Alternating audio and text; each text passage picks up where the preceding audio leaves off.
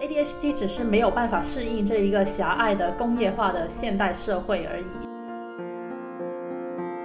这个确实是我非常困扰的问题，就是这是一个两难的处境。你为什么不用意志力去克服这件事？我不知道我在我的人生中听过多少次。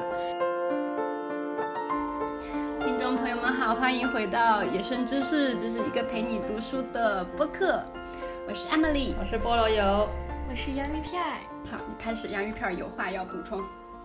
其实现在很多对于 ADHD 来说，不管是诊断、治疗，还是培训，还是获取一些，比如说像呃 Commendation Letter，就是在有一些体制，它会有一些文文档，是说你有这个证明你有 ADHD 就可以得到一些，嗯，比如说考试上啊或者工作上的一些调整，帮助你更好的适应这个环境。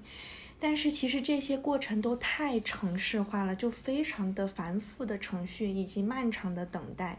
但是这其实它它这种程序的设置对于 A 有有 ADHD 人来说极度不友善，就是很令人难过的，就是这些想要给 ADHD 提供帮助的这些嗯手续都其实是对 ADHD 不友善的，因为这些人应该非常的明确知道 ADHD 就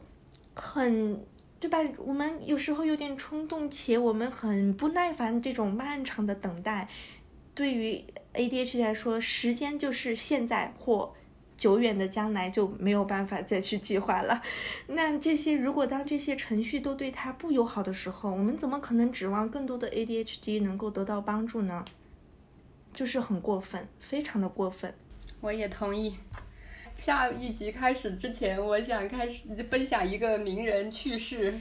就是我从果壳上面看到的一个文章，听说是一个英国的和一个意大利的两个嗯研究者，他们研究出来说达芬奇很可能是一个 ADHD，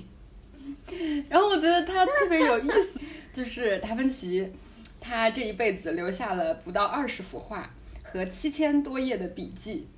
我们都觉得他是一个超级牛逼的一个天才大艺术家，对吧？但是听说他在死前痛哭，遗憾自己没有尽力的投入艺术创作。嗯，你就想，如果这个达芬奇同志他可能就是能够比较适应自己的 ADHD 的话，也许他可以创作出一百幅。蒙娜丽莎一样的作品，那这是我们人类多大的一个损失。然后就说这研究这个达芬奇，他的兴趣特别特别的广泛，这个我们都知道。然后我们不知道的是，他是一个超级拖延症，然后他的工作非常的混乱，然后他有很多很多次都是拿了预定金，但是没有完成那个甲方交代的任何一个项目。嗯。我觉得他能混下来，真的 除了除非是因为他真的有那种过人的才华和，或者是他特别招人喜欢之类的，我我觉得真的是一个灾难。然后就说达芬奇他不是有那个镜像写作嘛，嗯，就是他的那个日记，他的那个字体是镜像的。然后我们之前会觉得，我说这个人很怪，但是呃，研究者就觉得这可能是他的一个阅读障碍的一个一个体现。就是他是可能是图像型的那种记忆，他他而且他是，据说他呃六十多岁之后得了那个左左脑的呃一个病，就是左脑已经不能用了，但是他语言功能还可以用，就是呃很少有人就他他也是个左撇子，但是很少有人在左脑完失灵之后仍然语言功能没有什么损害，就说明他的他是用右脑在做一些很多人都是左脑做的事情。那这都是一些就是后人的猜测，就不能不能说是特别百分之百板上钉钉啊，就是觉得想起来还蛮有趣的，就也是说明说 ADHD 的人他不是没有能力，不是没有才华，他只是呃在呃控制自己的嗯注意力和天赋上面有有很多困难。就着这个达芬奇同学的症状，大家可不可以我们继续讲一下 ADHD 的人大概是一个什么样子的一个状况？哦，我想从执行功能来去说明 ADHD 会有什么样的症状。执行功能它大概是会呃统治我们人的脑子的六个功能，一个是启动功能，就是我们怎样去开始一个工作，怎样给它组织排序，然后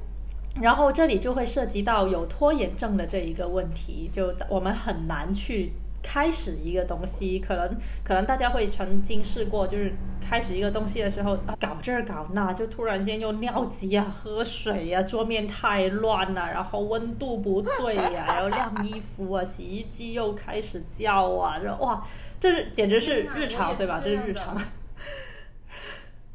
然后第二个是聚焦的功能，它是专注、持续，而且有必要的时候把你的注意力从一个东西转移到你的工作上面。那你就会发现，不但你周围发生的东西是容易让人分心的，而且我们内在的脑子里面的思绪也会让人分心。而且我们要来来回回看好几次，才可以抓住一段话的那一个意涵，而且记住它的内容。所以有时候我们会看完上一段就忘了下一段，或者是看完上一句就忘了下一句。而且有时候会。你对面的人在讲话，他刚说完上一句，你马上忘了他上一句在说什么，所以我特别害怕在聊天的时候，或者在上课的时候，对方问我，我之前说了什么，我上一句说了什么，哦，我这个时候我就会，简直是简直是世界末日一样的崩溃，我特别害怕对方觉得我不尊重他，但是有时候我就会不不由自主的神游。但是这个症状，我发现你对你来说有一个优势，就是当你不想听一些长辈絮叨的时候，你就很擅长一边好像很好的在听，一边 其实你什么都没有听。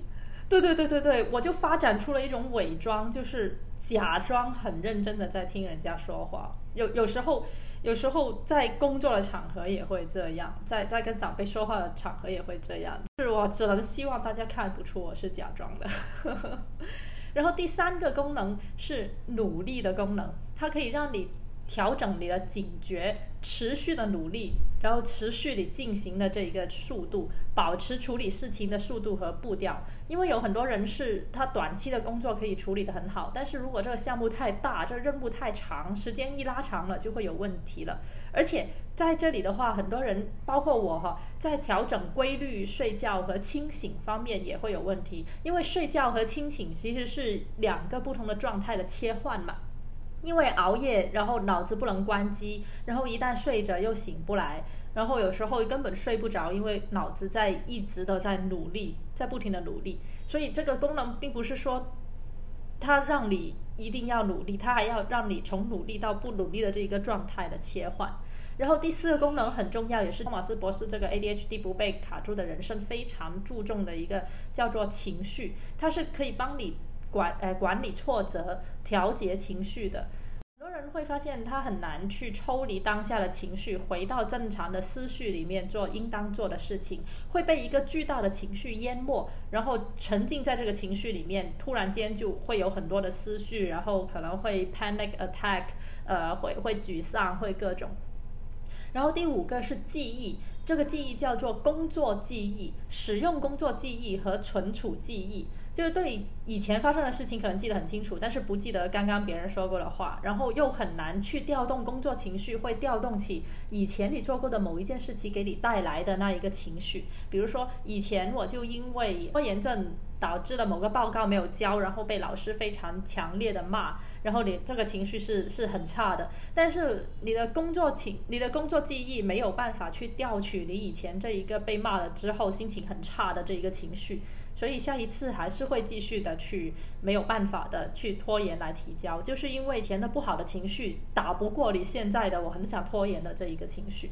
然后第六个就是行动，一个是监控和自我调整，自我调整行为。所以经常我们会，特别是我会因为冲动，话说的太快，或者太快采取某个行动，做了错误的判断，然后就会被人说，然后被人说了之后，就会有一个更加惨的。焦虑的心情啊之类的，对，呃，就从执行功能的六个方面来去说，来去解释一下，介绍一下 ADHD 的人会有什么样的表现。嗯，对于 ADHD 人来说，它的奖励机制跟其他比较主流的大脑工作的效工作的方式是不一样的。与其说是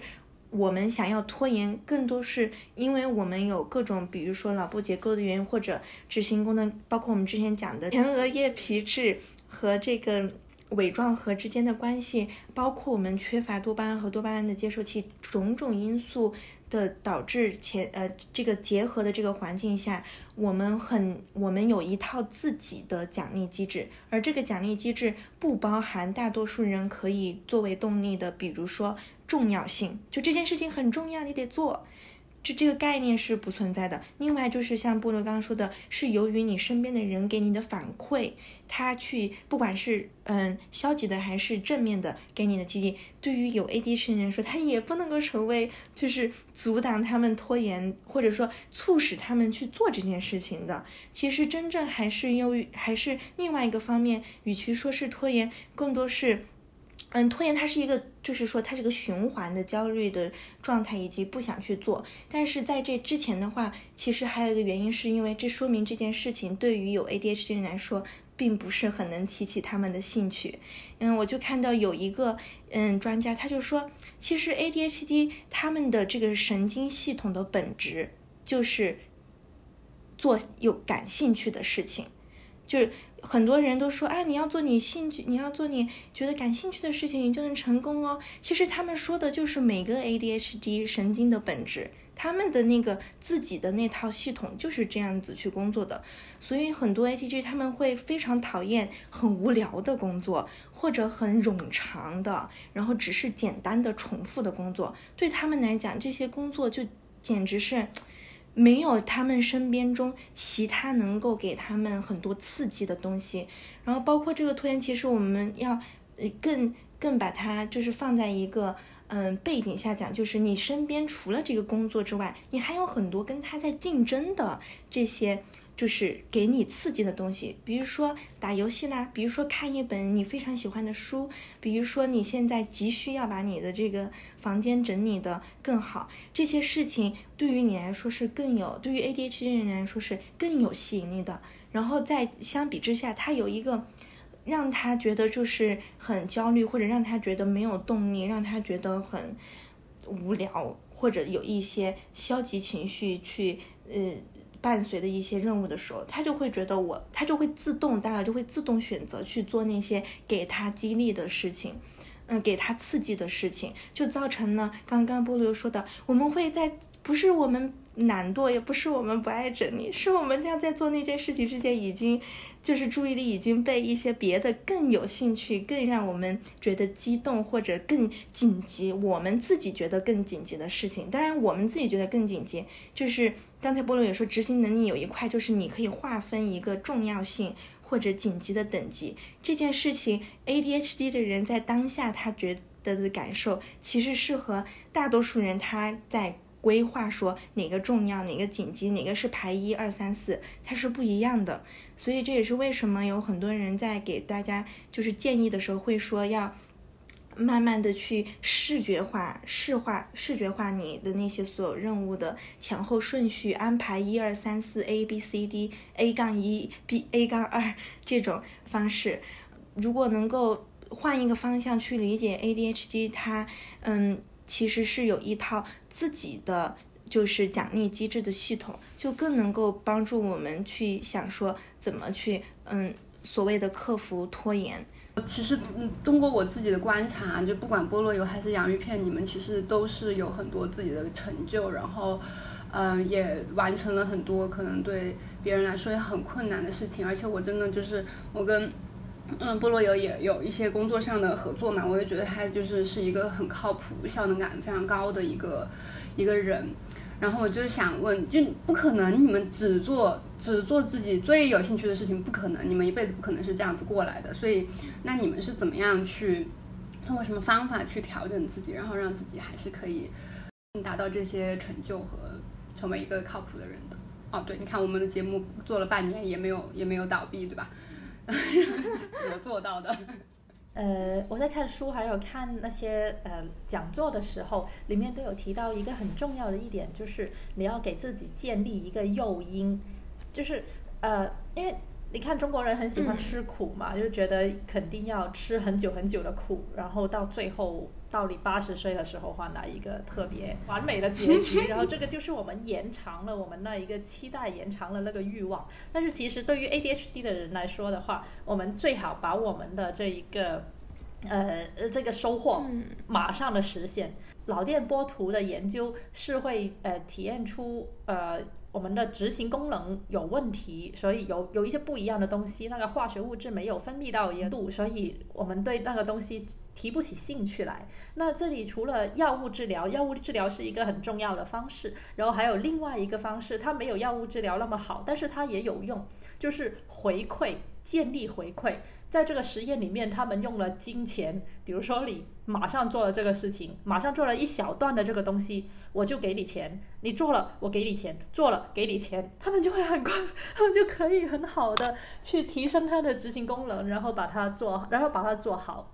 然后这个回馈呢，除了是金钱，也可以是一些社会性的回馈。比如说我，我是一个很需要别人夸奖的人，如果我没有了别人的夸奖，我会。呃，很低迷，我没有办法继续前进。我之前认为这是一个不好的东西，因为大家都会说你不可以因为别人不夸赞你，你就不前进；夸赞你，你就很开心，这样是不对的。但是现在我发现，其实这是我的一个回馈，我只要这个事情做得很好，我就可以去马上回馈。也可以和自己协商，比如说我做一小时，我就玩一小时，但是一小时可能有点多哈。然后给自己设立一些目标和奖励，比如说今天我如果没有读书读满六个小时，我就不能玩手机。听到这里，请听众朋友们给我们点个赞，这对我们的主播帮助非常的大。是的，呃，还有一个 lecture，他就说。自律啊，其实是一个池子，这个池子里面的资源是有限的。你每一次使用你的执行功能，你就会抽一点这个池子，你就会把它抽干。最后你抽干了，你就你就你就不动了，你就什么都不做了。所以你要有用一些方法来去给你的池子里面重新灌水。所以特别对于儿童来说，你可以给他设置工作十分钟，休息三分钟，工作十分钟，休息三分钟。很多人会觉得这个是不好的。你看，我们的学校就要把我们关在那里四十分钟不能动，然后休息十分钟。对，一整天你不要动。然后还有，还有还有，我们我们这一种，我要我比如说我工作了，我写了一篇文章的一段，然后我就要去打游戏，然后大家就会觉得你不行，你不可以这样，你不可以这样，这是不好的。然后其实这是好的，我觉得那个番茄钟，嗯的那个时间管理法对我来说是特别有用的。就是我会放一个番茄钟，当当当当当，在那里当二十二十分钟，然后这二十分钟我就只做工作，然后我就休息个五分钟或者是十分钟，然后我就去做家务，然后我就是做一下工作，做一下家务，然后我就一天做了很多事情。之前分享说，我有一段时间突然意识到，我没有办法再做任何执行任何事情，任何我。曾经好像很能够执行的事情，就是那种感觉，就感觉我想，我非常想，但是像就感觉脑子好像缺了一个什么，然后我就都没有办法再往前进。然后，而且就是刚才你说的那个，嗯，奖励很重要，因为 ADHD 的这个大脑他是很热爱奖励的，他很讨厌被惩罚。很多人对有 ADHD 小朋友，他们会觉得说，我多说你几句，我对你严格管教。我不让你动，那你就可以慢慢的克服啊。但这是一个非常大的误区，因为对于他们来说，当你给出这唯一的一个机一种就是诱因，或这个诱因不是说好的，像刚刚菠萝油说的诱因是一种刺激的时候，他有可能就只剩下那一个刺激。对于他来说，那个刺激他就有可能会故意去引起那个刺激。因为他需要他的这个他的这个大脑需要刺激，所以如果当你给他只有消极的、批评式的、控制性的刺激的时候，他就会为了得到那个刺激，在不停的往前进。其实并不能够达到你想要控制的较多，就是控制，这是一个对于 ADHD 非常糟糕的方式。就是我看那个书上就说 ADHD 的人，他的大脑就是就是特别容易成瘾。抽烟啊，喝酒啊，或者是呃，对某些行为或者赌博啊、消费啊这样的这些事情成瘾。然后他说，除了这些之外，他还可能对，比如说拖延到最后一天我才来完成这个大项目这种刺激感成瘾，或者是对我就是呃割了某个人，那个人很生气，然后自己很内疚的那种内疚的情绪成瘾。对，但这些都是需要就是去去嗯看到和去看看怎么应对的。这一个用消极的刺激来去管制孩子，其实这里呃提出了一个叫做意志力假说，就是很多人都会认为某一个人很聪明啊，很有天分啊，有一些事情就做得很好，但是你就是工作不好，不专心，你工你就学习不好，不专心，于是他关心他的人就会想要去说，你拿出你的意志力出来，努力的学习，努力的工作，你的人生就会改变了。然后说的多了，连有 ADHD 的人都这样认为了。然后他就开始攻击自己，批判自己，为什么你不这样做？你意志力在哪里？要用意志力。但是这里其实背后的这一个假设就是觉得，只要有足够的决心和坚强的意志力，注意力缺陷的这一些问题，这些脑部的问题就可以被克服。其实这是错误的，而且他会内化这个人他内心的那种羞愧和挫折，因为这些东西就不是自愿的，不是自己决定的。之所以意志力失败，是因为 ADHD 的脑内的情绪交互作用的工作记忆和化学作用而导致的，所以不可以去谴责受害者。在这个时候，其实有 ADHD 的人是这一件事情的受害者，人家已经受害了，你还要再去谴责他，而做出一些疯狂的举动，对他做对他做成这种充充满怀疑的一些东西，这是一个指责受害者的再度的惩罚。你为什么不用意志力去克服这件事？我不知道我在我的人生中听过多少次，然后我觉得每一次你听到，你都只会更加自我的厌恶，特别是在我没有意识到自己有 AD，并且对有 ADHD，并且对它有深层次的认识的时候，你就会觉得是啊，为什么别人都可以，就我不可以？为什么我就不能多一点意志力？是我不够强？不够坚强吗？但其实像我刚才上一期有跟大家用那个就是桥，我觉得那个桥真的是个非常棒的比喻，因为并不是所有人的桥它都有足够的那个板可以通过的。嗯，大家会觉得那些意志力就像那个板，好像天然的就在那个地方。但于但是对于 ADHD 的人来说，因为刚刚各种这种。嗯，情感还有化学的相交互作用，还有大脑的结构，它没有凭空给你捏造出一些意志力做的木板，然后给你放放上去，它只能通过一些，所以你会看到很多 ADHD，他会觉得。包括我自己，我会觉得我已经非常努力了，但是为什么我还是不行？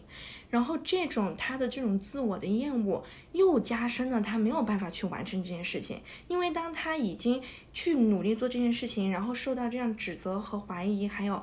污蔑和轻视的时候，他又会陷入一个情感的循环，就是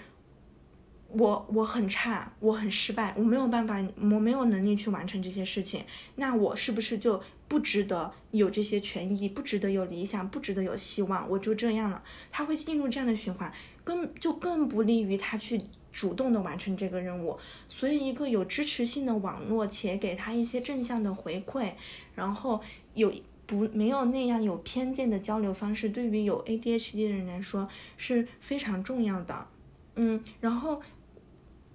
我刚想到一个什么，然后就忘了。我这个我一定要剪进去，因为这是 ADHD 的日常，就是可能你刚想到什么，然后就忘了，或者你说话说到一半，你就说到天马行空的另一端了，然后发现自己远离了这个中心。我还有一个症状，就是我有特别严重的恶怒症，就是我发现，就是我只要一饿了，我整个我就没有，我没有办法管理我的情绪，然后我就会很暴躁。然后以前有我有个好朋友，然后我经常中午去他家里。做饭我们一起吃，然后其实我是很很开心的，就是我很喜欢去他家做饭，然后我们一起吃饭看电视剧。但是不知道为什么，然后他就每次我去做饭的时候，我就很愤怒，然后我那朋友就以为我很不开心，但其实我只是饿了。然后到现在也是，就是如果我饿了的话，然后我就很容易跟我的女朋友发火，我会我有的时候会说一些非常刻薄的话。我们相处时间长了，他就知道我有这个问题，嗯，然后所以就是他就会知道说，我会跟跟他讲，我们就可以有一个暗号，就也不算暗号，一个名号，就是我跟他说，我我我现在很饿，然后他就不会理我了，那就然后就会可能我会去找一些东西吃，或者说我们尽快吃饭，然后过一阵子我就会恢复正常的我，但是我觉得在这种情况之后，我还是会去对我讲的很刻薄的话去道歉。因为我女朋友还是会很难过，对，所以，我我觉得，比如说，嗯，对于给 ADHD 的人，就是延长考试时间也好，或者是，嗯，整个想要帮助 ADHD 的那个医院的系统，我觉得 OK，他们都是应该去适应，嗯，这一群人的特点，然后，因为他们是为这群人服务的。但是，嗯，我在看这个分心不是。《我的错》这本书里面，就是那个作者有讲到说，刚刚确诊 ADHD 的人，他们有的有的时候也特别喜欢把这个 ADHD 当成他所有事情的借口。就很担心我也很政治不正确，但是我觉得确实是我很真实的一个挣扎。就比如说，嗯，不然不管我是你的医生，就是呃，我们约了一个时间，你嗯一个小时没有来，我可以等你，没有关系，因为我收了你的钱，我是为你服务的。但是如果我比如说，哦，我跟你只是朋友关系，然后你每次都割我，每次都割我，我我自己也会有自己的人生安排，对吧？嗯，我为了你，然后我拒绝了很多别人的约会，然后结果这个你这个时候你说啊，我忘了，然后你说哦，因为我有 ADHD，我觉得这个是我。我可以，我可以，我就是很很能理解你，你就是不是你不是说你不重视我不在乎我什么的，但是我可能想要得到的唯一就是你也感到抱歉，你也知道我为你付出了什么，对我我觉得我可能想要的就是这一点。比如说你们你们有 ADHD，我没有，那是不是就是你们就可以一直一直割，然后我还不能生气，我会我我不能，呃，就是我就应该把我的所有时间都留出来等等你们变化你们的日程嘛？我觉得这个也是不公平的。Emily 讲这个是很多 ADHD 的人他面临的一个困境，包括生活在他旁边的人。从我的角度上来看，没有 ADHD 的人是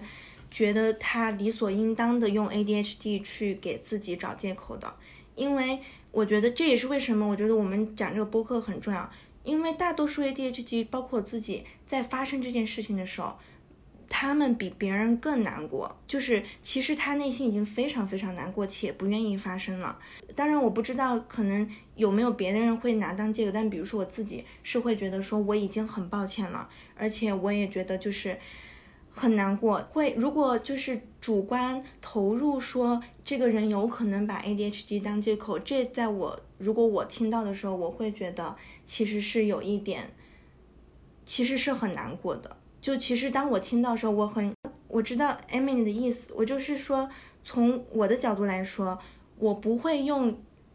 我不会天然的把它当做一个借口。很多的建议就是说，你们要去，如果你们想要这段关系。这些，比如说迟到，然后各种对于你身边人也是有压倒性的，对于我们自己来说也是有压倒性的，所以更需要提前去做沟通，建立一些稍微有灵活性的机制，然后在事后可以就是彼此建立一些边界，包括就告诉对方，而且他们也有说，就是说如果你的朋友 ADHD，你其实不是说你需要去隐藏说你不高兴，你可以跟他说这件事情对我来说就是。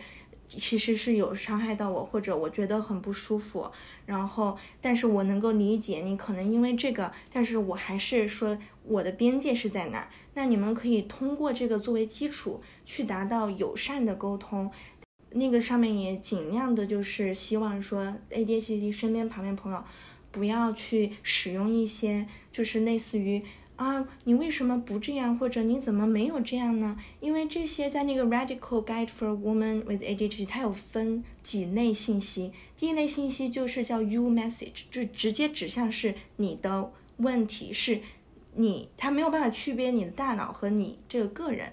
的这种嗯信息。还有一种叫 She Message，就是侧面说这个人怎么这样呀？他怎么不能够？就是把这些事情都做好，他怎么总是迟到？他听到的时候，他也会吸收这些。还有一种信息就是，就是属于就是废话类的信息，就是简化他面对的困难，然后就觉得你为什么给你提供一个看似对于别人来说很很有实践的方式，然后其实其实对于他们来说就是侧面的，是嗯，有有一点这种。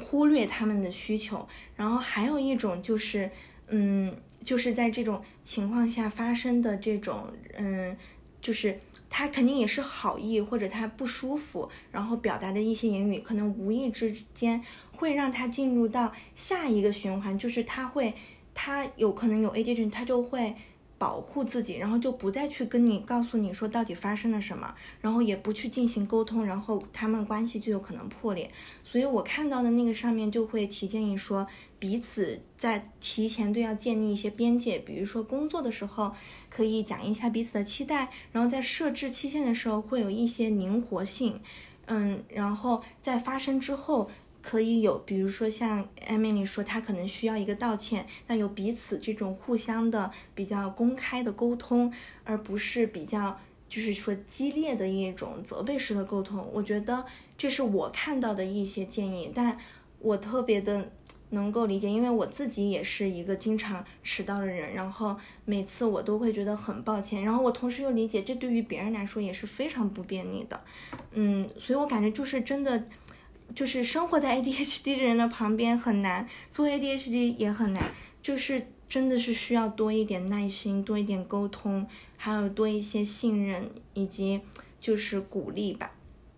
托马斯博士的他的一些治疗的过程里面，我有一个很深的感觉，是他真的是很耐心，很很有技技巧，很长期的去做一些叫做教练的工作，就是 coach。他这个就他不，他跟呃我们平常去看的心理咨询。不一样，因为他可能有不同的流派。比如说，我的心理咨询师他就会，呃，他是精神分析的，然后他不会给我提出任何很具体的东西，他只会，嗯，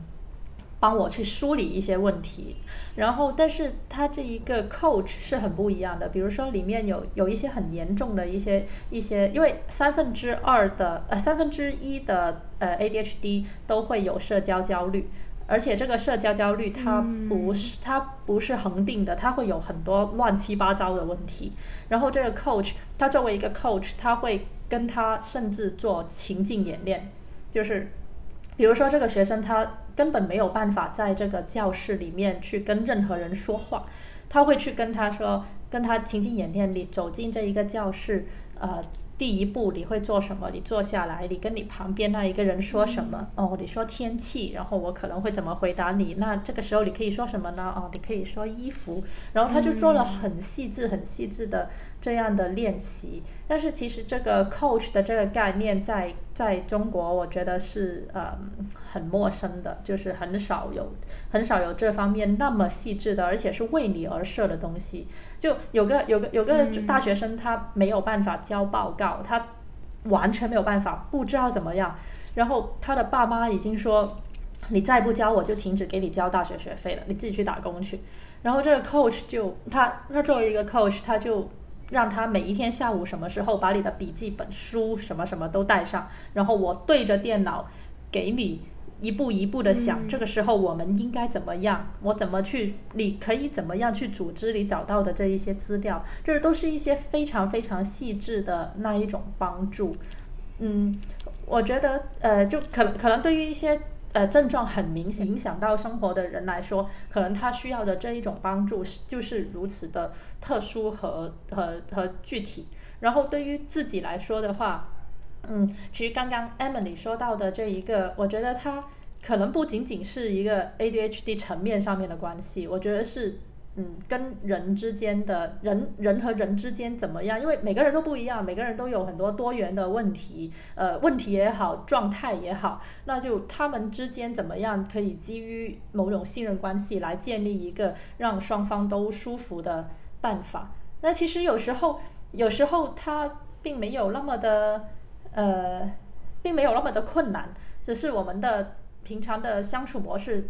或者或者人人本来的这个社会允许的那个相处模式，没有让我们有这个机会去谈这些问题。然后，然后有 ADHD 的人也没有办法接受自己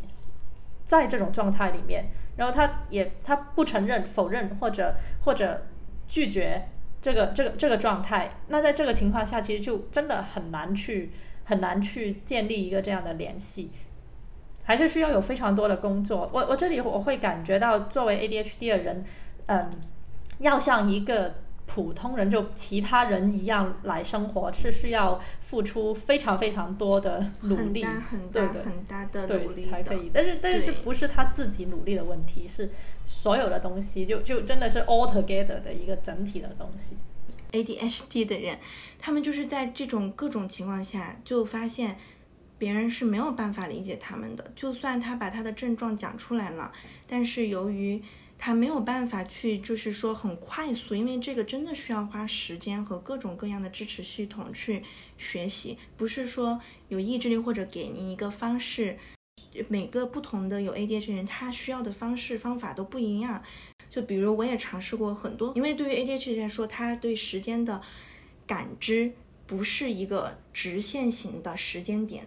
他对于时间线的感知是很多分散的事件的一个集合体，所以对于他来说，他的时间经常就是现在或没有，他也很难通过一条线型去理解时间、判断时间或者评估他需要花多少时间。所以就有一些方式说啊，那你可以用这个 app，然后从早就开始记录你每天花做什么事情、花什么时间，它相当于有个 timer，有个定时器。你可能提前说，我以为我这件事情花三十分钟。哎，然后发现多花了十分钟，你就按停，然后他就会给你记录下来，帮助你去慢慢的了解说你是怎么评估时间的，你理解的时间是什么样的。We only feel times，就是我们只能感知时间，而我们感知时间并不是线性的理解方式。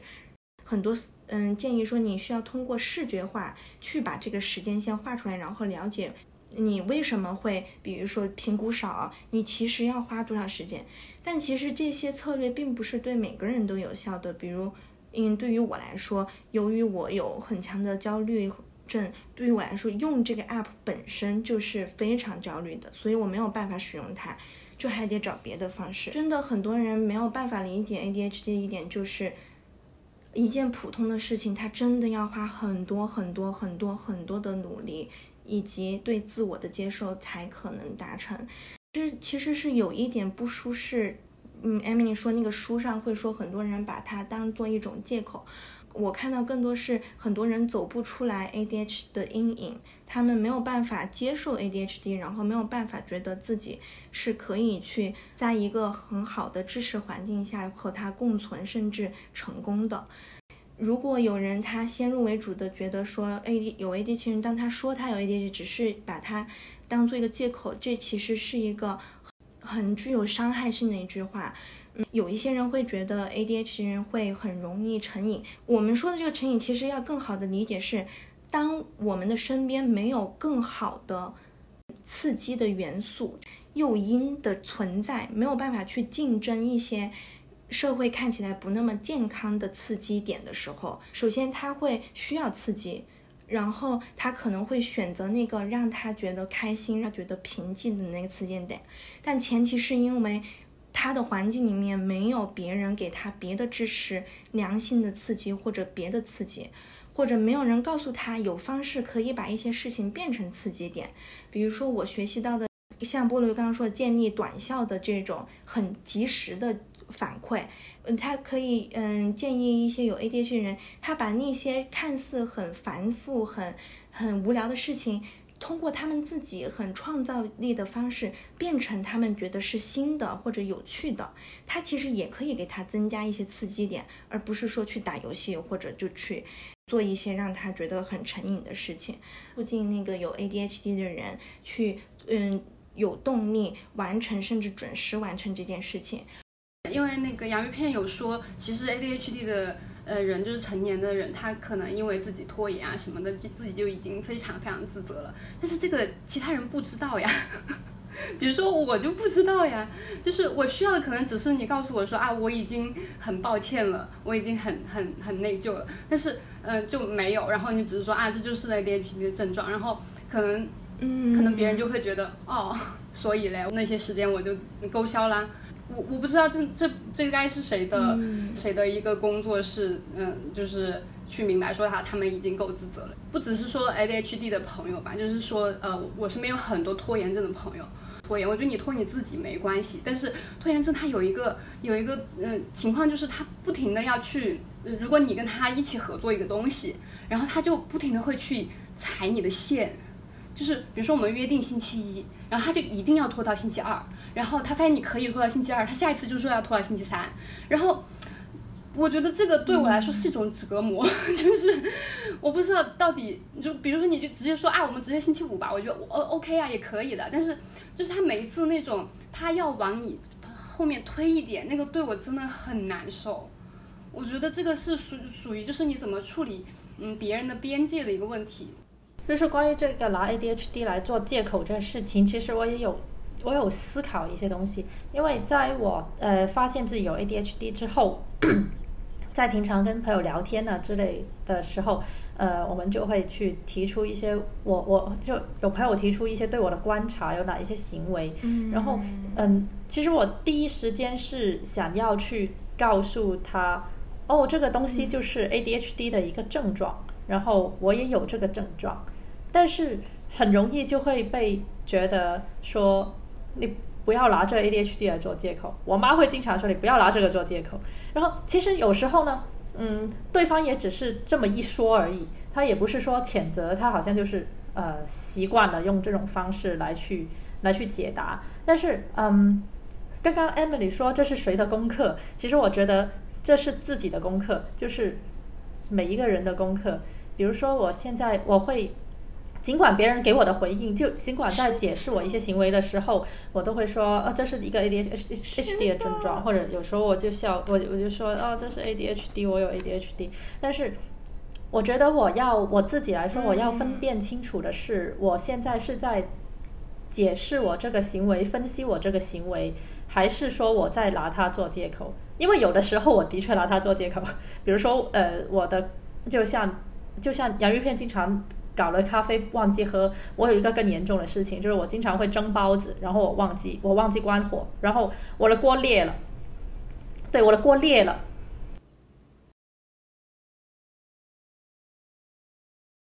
妈妈就说你怎么会忘记这个东西啊？我就说我 ADHD，然后。我知道我那时候在找借口，但是当然我也知道这是一个一个 ADHD 的症状。我烧坏了多少个锅？但是我可能可以表述成我那时候在忙其他的东西，然后我不知道怎么的，我就忘了，我的我的注意力就分散了，不在那个地方。其实如果我很认真的来解释这件事情的话，这这才是那一个原因。但是有时候就是会为了让对方很快的理解这个是这是个什么情况，就会很容易说 ADHD。东西也出现过很多次，然后然后嗯，我身边的人也会说你不要找借口，他说哎呀你就是在拿 ADHD 做借口。嗯，我我会相信呃对方不是恶意的这样说，他可能想提醒你，即使有 ADHD。你可能也要去克服它，但是我觉得真正的功功课在于我自己知不知道我在把它作为一个借口，然后还是说我是真的在分析问题，然后嗯，其实我之前有很多拖延症的朋友和拖延症的合作，我觉得面对身边的 ADHD 的朋友和 ADHD 呃和和拖延症的朋友，也有一些自己要做的工作，比如说。我有没有这个胆量去设置一个这样的强的边界？比如说，如果你在什么时候不来，我就走了，我们就结束这一次的约会。然后，然后下一次我就跟你说，如果你这次跟上次一样不来，在什么时候之间不来，我可以允许你有个可能十五分钟的拖延。但是如果不这样的话，我就会走了。我很爱你，我们是很好的朋友。但是，我我必须要设立这个边界，就这个是很很难的，就是就是你会我我会害怕对方不喜欢我，但是但是但是我觉得这是我自己要攻的事情。之前发生这个不用录，但是我觉得我要讲出来，就是当我在打字的时候说这是 ADHD 症状时候，我就是菠萝油说的那种，我其实根本都没有想说我做这个是因为 ADHD，只仅仅仅是因为我的思路很发散。我在说上一句话的同时，我在想说，哎，我刚好读到这个，我发现它是一个症状，然后但是就可能会让就让 Emily 误以为说我是在说我做这个是因为我有 ADHD，然后后来的那个交流，然后我也就是非常真诚的表达道歉，但其实我那整个三天都没有办法工作。就是因为我当时就一直在反省，一直在觉得很难过，一直在考虑怎么去说或者不说，就这样吧。就是，然后我后来就意识到，因为发生这种事情的时候，我也没有勇气去解释说到底发生了什么，然后或者我的想法是怎么样的，我这边发生了什么，所以这样。然后我们能不能够说下次去？讨论说我们自己的边界是什么，我们的期待是什么，我们的合作模式是什么？什么样的模式是让我觉得舒服，让您也觉得舒服，让大家都觉得有支持且被尊重的？其实我想了一大堆这些，然后最后我都没有做，因为我得到的反馈也是很让我怕害怕的。如果我觉得我没有这个给我这种感觉，说我们可以建立这个信任，去建立讨论，然后但是并不是指责说我用 ADHD 当借口。我觉得我是愿意去做做这个沟通的，所以嗯，我觉得这是一件很困难的事，对于有 ADHD 或者没有 ADHD 在他们身边合作的朋友、家人甚至伴侣都很难。所以我觉得我很认同波罗有说的，就是不论是哪一方，如果我们足够的信任的话，我们其实是可以去讲出自己的边界感，讲出自己哪里会觉得不舒服，然后去看有没有一个共同的方式说。哦，比如说像波罗说，那我这次等你，但是我等十五分钟我就走了，不代表说我不爱你或者我不把你当朋友。然后那个人也会知道说，哦，我如果迟到了，并不是说你就会嗯批判，我觉得我很差，但是你只是觉得你这样子你自己的时间被浪费，那我怎么想办法去就是满足我们之间这个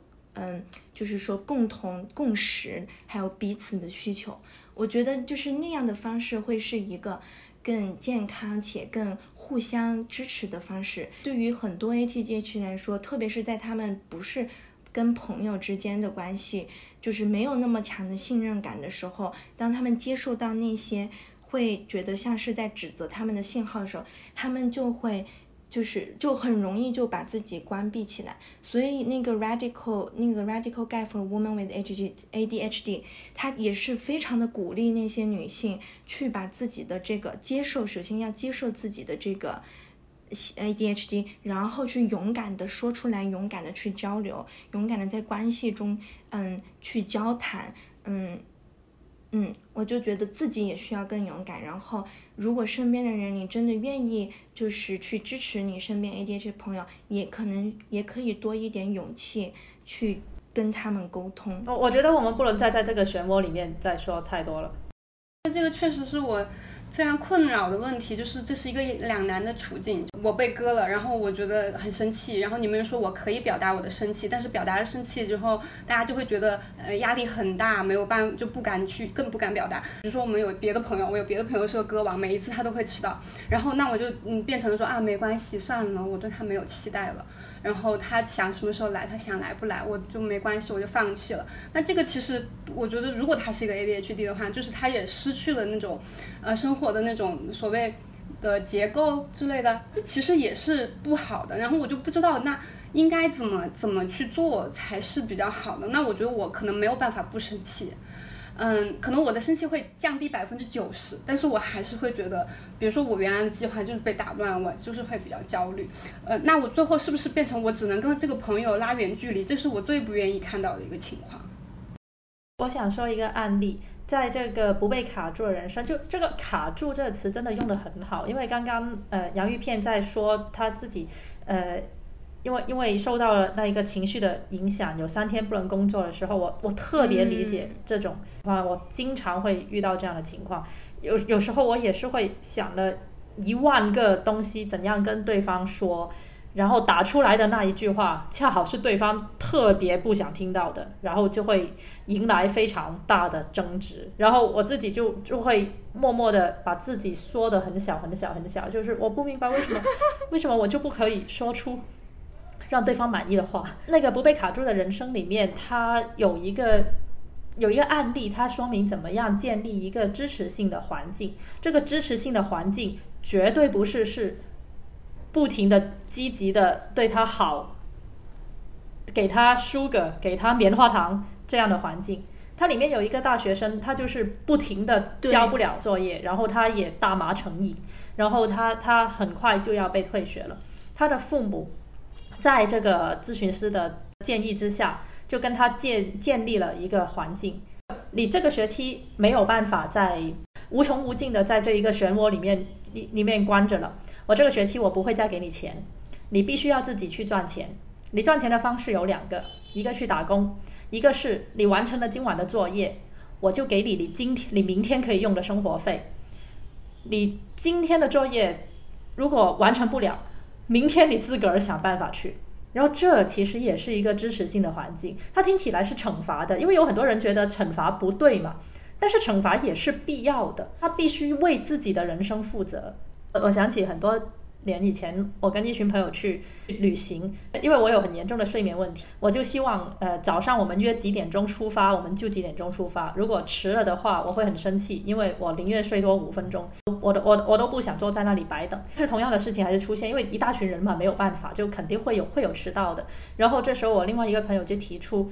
那有什么办法？如果你真的那么生气，你就跟他们定，你们迟到就罚款，你迟到五分钟你就给我五块钱，给我的。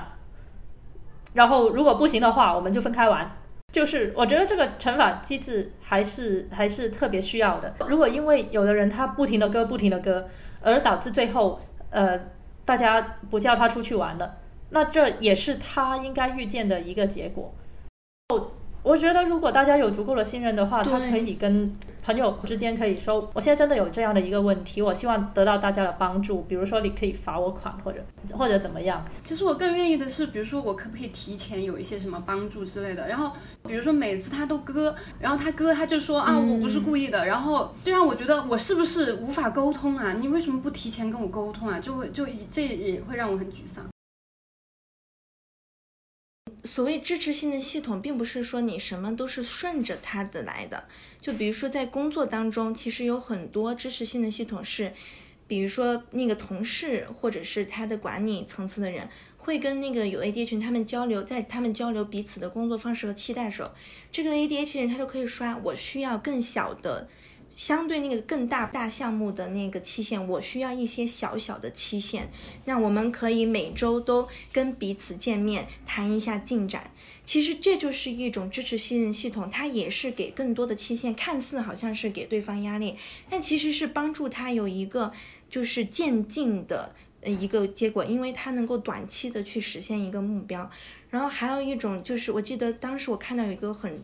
感人的一句话，其实我觉得跟刚刚艾米丽说跟朋友之间关系很很切合。他就说每个人需要的不一样，有的时候你需要的是药物，有的时候你需要的是提醒的这种系统，但有的时候你可能就只需要你朋友给你的一个短信。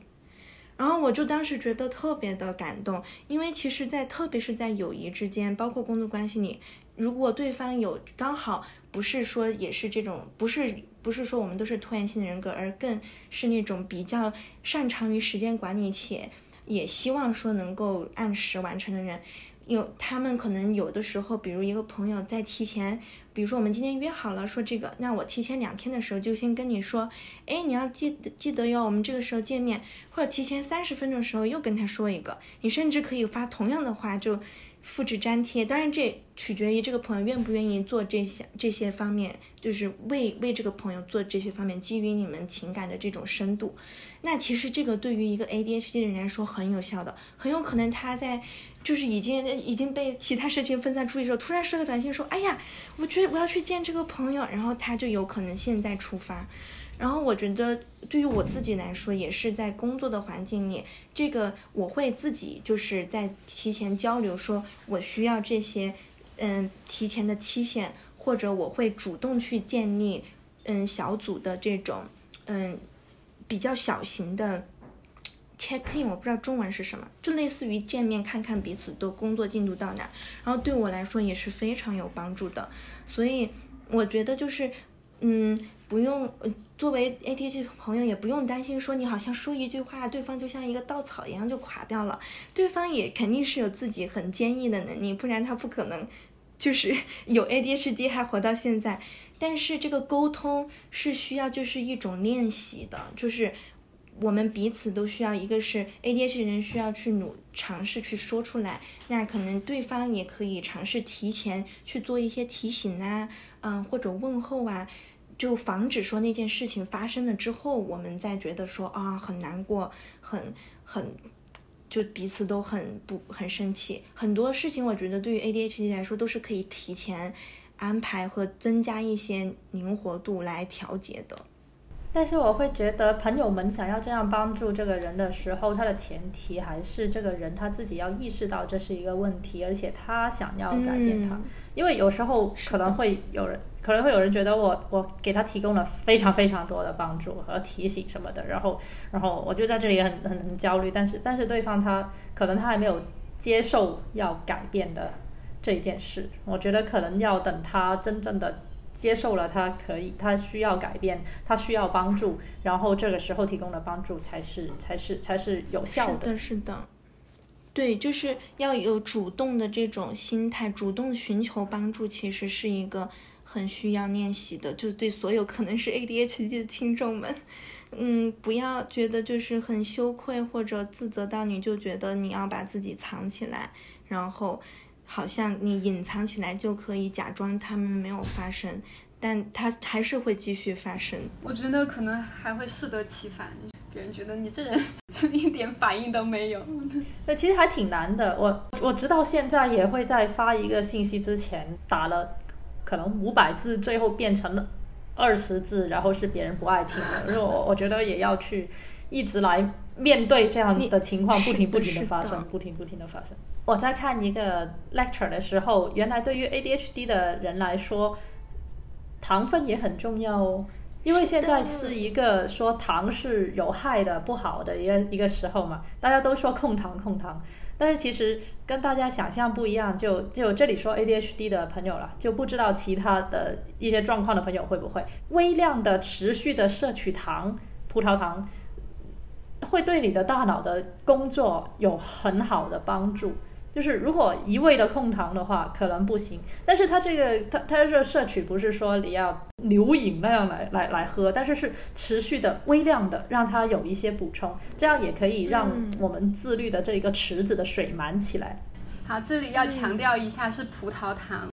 还有有氧运动也很重要，因为有氧运动有助于增加那个血清素，还有多巴胺，他们都是有 ADHD 的人 非常缺乏的东西。对对对。我看的好多文章上面都说，嗯，运动的效果很好，就每个星期有固定的大量的运动，相当于你在吃药哦。而且他们都说正念和冥想特别的好。我最近体验了一个新的运动项目，就是不不能算运动项目，可以算音乐项目。想不到我的人生居然跟音乐会有关系，就是太鼓。我去打了一个太鼓的体验课。真是太快乐了，我我就推荐给所有人。太古就是那个唐朝的那种红色的那个太古达人的实体化对，是我也在想那个游戏。哎，对对对对对，我去实际打那个实体的太古，他他给我一种你又在运动又在冥想的感觉。而且我去的那一个老师，他就是给你一个很多的支持，就他会念一段话让你去接受，我接纳我自己会犯错，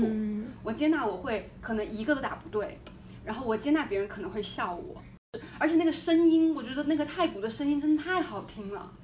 就它那个震动，我感觉可能本身就会就会对人有一种抚慰的作用，我真的强烈推荐。虽然它可能比较小众，比较贵。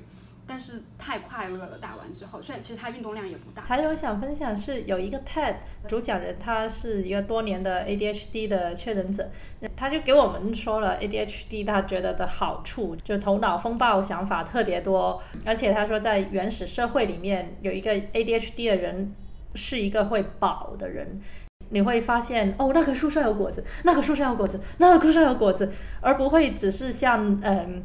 只是像一般的人，他可能就要盯着那一个猎物，我就要打他，我就打他，心无旁贷的打他。但是这个时候，我就是哇，他有果子，他有果子，我拿拿拿，就所以他会饱。然后他就说，你能不能不把 ADHD 的人看成是这工业化社会的失败者，而是把他看成一个非常牛逼的收集果子的人？ADHD 只是没有办法适应这一个狭隘的工业化的现代社会而已。但是你要记住，在一个以你的自我怀疑为盈利点的这个社会里面，喜欢自己是一种反叛的行为。ADHD 是不会导致抑郁和各种的症状的，别人的反应才是才会，你自己的反应才会。他这里建议说，哦，如果你的朋友有这样的症状。你可以去问他，哎，其实你现在在想什么？然后你不是惩罚，不是说你到底在想什么，而是说，哎，我真的很想知道你现在在想什么。然后他可能会给你说出很棒的东西。就我其实挺想大家多问一下我在想什么。有些场合不太对，但是比如说有时候大家在说一些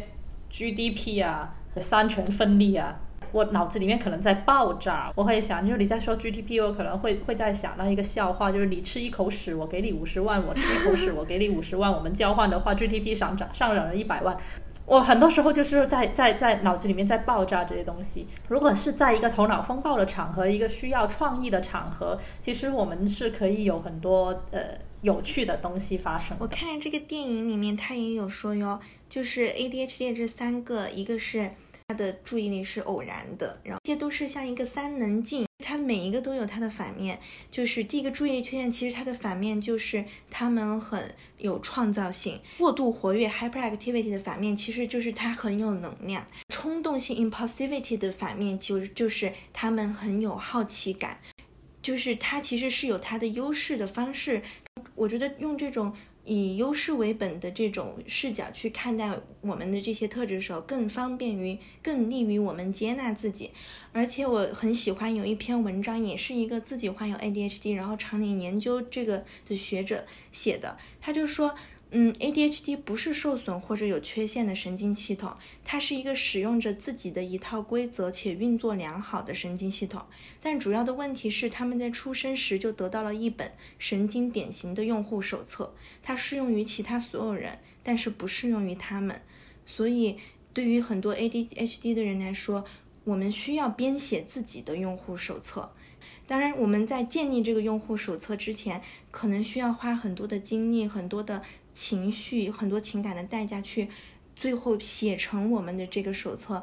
当你当我们拥有它的时候，其实我们是可以跟它很好的共处的。虽然 ADHD 不会直接引起焦虑和抑郁，但是 ADHD 的很多并发症确实是焦虑、抑郁，还有双向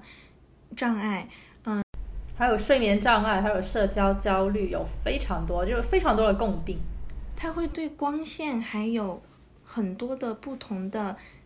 嗯，质感会很敏感，就是不同的质感，比如说你的衣服、你的你看到的、听到的听觉各种感觉也会非常的敏感。对我对声音，特别是最近几年的那个敏感度特别强，我花了很多钱买了很多呃隔音的产品。我最后还想补充的是，结合我们上一期跟生存有关的话题，我觉得学会外语真的很重要。什么？简中的环境里面。很难找到这么丰富的、这么自我赋权的著作来去看。我我真的，如果不是去呃去看这一个呃台湾版的这一个呃 ADHD 不被卡住的人生，然后没有去看呃 YouTube 上面那一些没有中文字幕的这这这一些视频，没有看这个 Radical Guide，就真的会缺失很多很多东西。我真的很感很感谢最近我特别专注的学英文这件事，它给了我对看待自己很多事情的一些可能性。当我听说达芬奇在死前遗憾没有尽力投入艺术创作的时候，我感到一种巨大的悲哀。但我会会希望我的呃朋友们不要有类似的遗憾。虽然今天有些我们有一些小小的摩擦，不管是洋芋片还是菠萝油，都对我来说都是你们都是非常优秀和聪明，然后呃，只要你们一出现，然后你们就会做的非常的棒和合作的 partner，然后对我希望我们的 合作可以继续下去。每次跟你们的交流之后，也从你们那里学到很多，而且我觉得你们讲的不只是书里的内容了，有有非常多你们原创的思考，就是对我来说是很重要的，非常的不愿意呃失去掉我们每个月这样子的学习机会。嗯，我也觉得很感激，因为我觉得虽然我们可能不知道我们会录进去多少，但如果听众朋友听到我们有小的摩擦，我觉得这就是。我们所刚刚讲的建立关系的、去沟通、去聊、公开的、坦诚的且没有羞愧的去聊 ADHD 的一个尝试，然后我觉得它是我会觉得非常珍贵的一个时刻，嗯，然后我。刚刚提到，我想就是说，其实 ADHD 的人真的会很能专注哦，只是他们需要很多很多的精力进入到那个超级超级专注的阶段，所以很多人都会把 ADHD，很多人都会觉得有 ADHD 的人他们是非常的聪明，非常的有创意，而且特别高效。嗯，我就觉得一方面我们也是想要用积极的视角和去看到他们的优处，但另一方面也不能够过度浪漫化。然后也要记得，他们需要，嗯，这个社会的给，就是系统性的支持，还有身边的朋友、家人、亲人的爱和接纳。然后同时也觉得，如果你是 ADHD 的朋友和家人，也不要担心。我不知道刚刚有没有说，不要担心，不能生气。我们只是说可能生气的语言的选择可以稍微的，嗯。可以在语言的表达方面有一些我们互相的这种改善，但是并不是说我们就不能生气或者不能表达自己的情绪。就希望我们都能够更多的表达自己，然后接纳自己。